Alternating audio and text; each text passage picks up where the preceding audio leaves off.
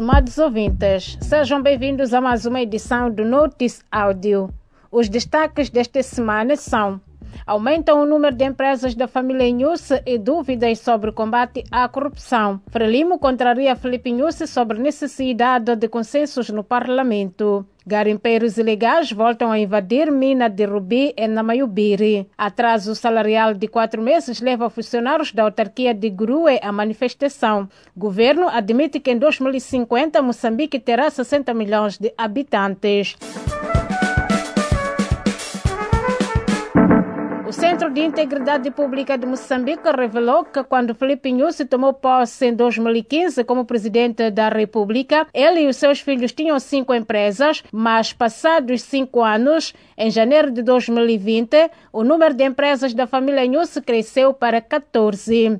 Analistas ouvidos pela Voz de América dizem que esses investimentos significam que vai ser difícil combater a corrupção no país. Para Adriano Novunga, por uma questão de ética, a família presidencial não deve estar envolvida em negócios e as pessoas que têm acesso ao poder do Estado não devem, simultaneamente, ter interesses privados. Por sua vez, o analista Sandy Carmona disse estar claro que não é possível combater a corrupção com uma vida sem regras como esta, em que, envolvidos cinco anos, a pessoa tem mais de 10 empresas.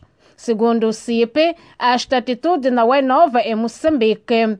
A organização diz que foi assim na governação de Chissano e de Gebuza. Quando um membro da família está no poder, outros membros tornam-se grandes empresários.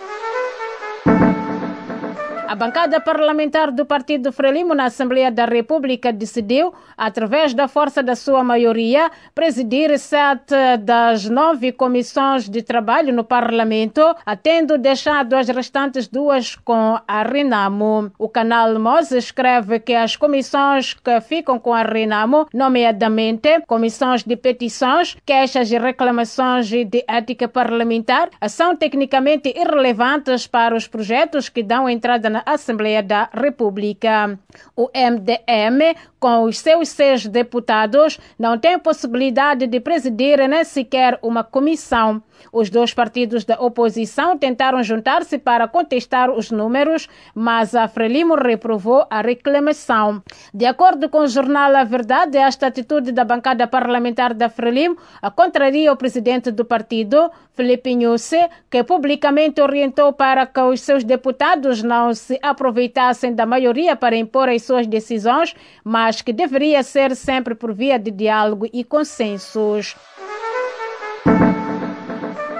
Três agentes de segurança de mineradora Motepuez Rubi Maningue, em Cabo Delgado, ficaram feridos, sendo dois gravemente, após agressão por um dos supostos garimpeiros ilegais que invadiram na madrugada de sábado aquela área mineira localizada em Namayubiri. Segundo o jornal do país, munidos de katanas e picaretas, os cerca de 350 invasores, entre moçambicanos e tanzanianos, emboscaram e incendiaram um carro de patrulha que fazia o seu trabalho de rotina, tendo desferido golpes contra os ocupantes. O diretor executivo de Motepuez, Rubi Maningue, Asgafar, revelou que já se esperava a invasão porque desde o dia 18 de fevereiro circulava uma falsa informação alegando que o chefe do Estado tinha anunciado a abertura de uma nova mina para a população no sábado, algo que fez com que, na sexta-feira, cerca de 2 mil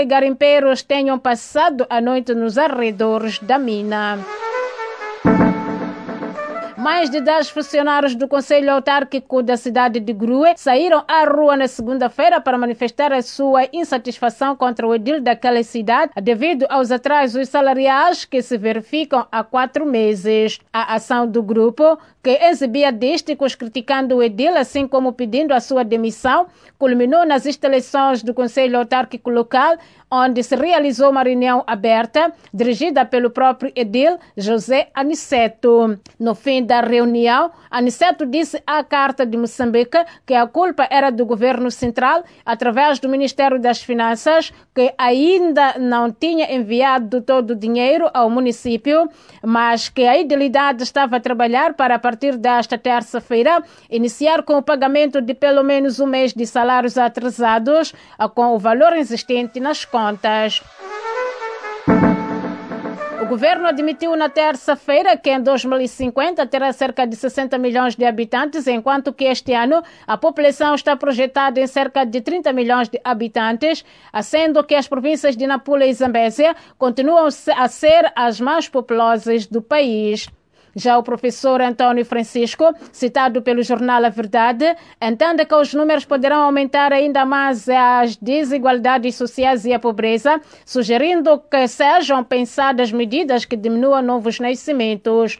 Para o professor Francisco, mesmo os bilhões de dólares que virão das receitas de exploração do gás natural na bacia do Rovuma, a província de Cabo Delgado, não chegarão para compensar o crescimento da população moçambicana. Esta foi mais uma edição do Notice Áudio, produzida pela Plural Media. Fique ligado aos nossos canais no Telegram e WhatsApp e dê um like à página do Notice Áudio no Facebook para receber mais notícias semanalmente. Fique atento à próxima edição.